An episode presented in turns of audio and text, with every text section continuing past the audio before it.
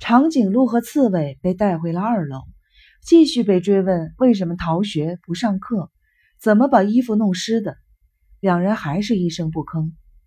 从海里上来以后，两人从防火楼梯上了八号病房楼的二楼。尤西扔在沙滩上的绷带，两人都去抢，结果被扯断，每人手上留有一半。俩人到盥洗室，把上衣扔进了洗衣机。用水冲洗了一下身子，刚要回病室时，被那个男护士撞见，拉住问话。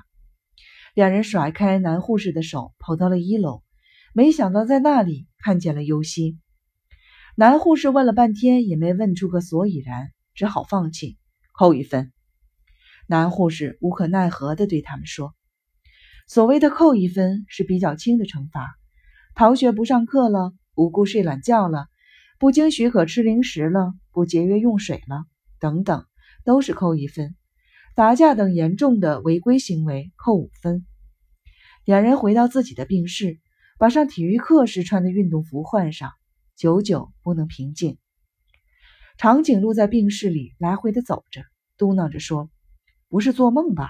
真的是他吗？”最后忍不住大叫起来：“不是梦，是他！”刺猬也说。对，不是梦，是他。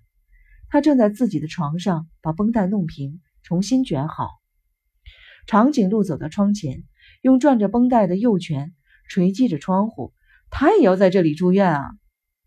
二层通向阳台的门窗都是固定死的，打不开。就算打得开，外面还有网子挡着。听说几年前有个住院的孩子从阳台上跳下去，自杀未遂。所以采取了这个措施。长颈鹿又说：“他是不是追着咱们来的？”刺猬不那么认为，一开始就定好了在这住院的吧？为什么跳海？那我就不知道了。定好了在这住院，也就是说他的神经也有问题。到这儿来是对的。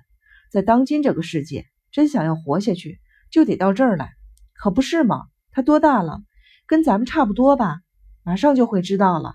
住院以后会在食堂里向大家介绍的。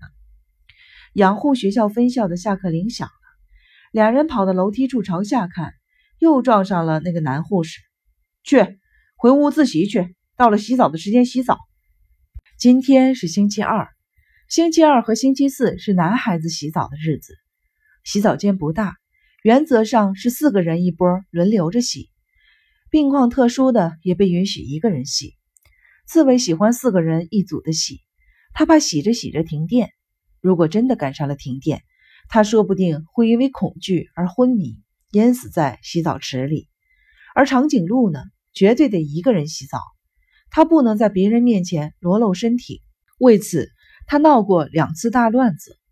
住院以前，在学校上体育课学游泳，他从来不去。老师问他为什么，他也不说。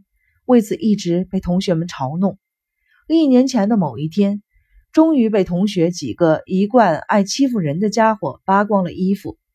在那几个家伙扒掉他的短裤的一刹那，个个惊得目瞪口呆。长颈鹿一跃而起，不顾一切地用手指去捅那个为首的家伙的眼睛，差一点就把人家给捅瞎了。住院以后，洗澡时，长颈鹿坚决要求一个人一波，否则不洗澡。护士只好同意了。有一个专门爱窥视他人秘密的中学生，偷偷看了长颈鹿洗澡，然后在洗澡间外面嘲笑他。长颈鹿扑过去，把那个中学生脸上的肉咬掉了一块，结果那个中学生转院走了。当时处于亢奋状态的长颈鹿是光着身子跑出来的，是刺猬扔给他一条浴巾。从那以后，俩人成了好朋友。洗澡间外面还有几个孩子。他们看见了长颈鹿的裸体，根据它的下身的特征，给它起了个外号，叫做长颈鹿。五点半，男孩子们洗完了澡，各个病室的小喇叭里传出了美妙的音乐声，这是通知吃饭的音乐。长颈鹿和刺猬动作比谁都快，三步并作两步跑下楼去，进了食堂，坐在自己座位上，等待着游戏的出现。住院的男孩是十五名。女孩子加上优西一共是十六名。长颈鹿和刺猬落座后不久，孩子们陆续的走进了食堂。等大家都坐好，五十岁左右、温文尔雅的护士长走了过来，说要向大家宣布一个事情。今天呀，来了一位新朋友。护士长非常和气的笑着说。长颈鹿和刺猬屏住呼吸，凝视食堂的入口处。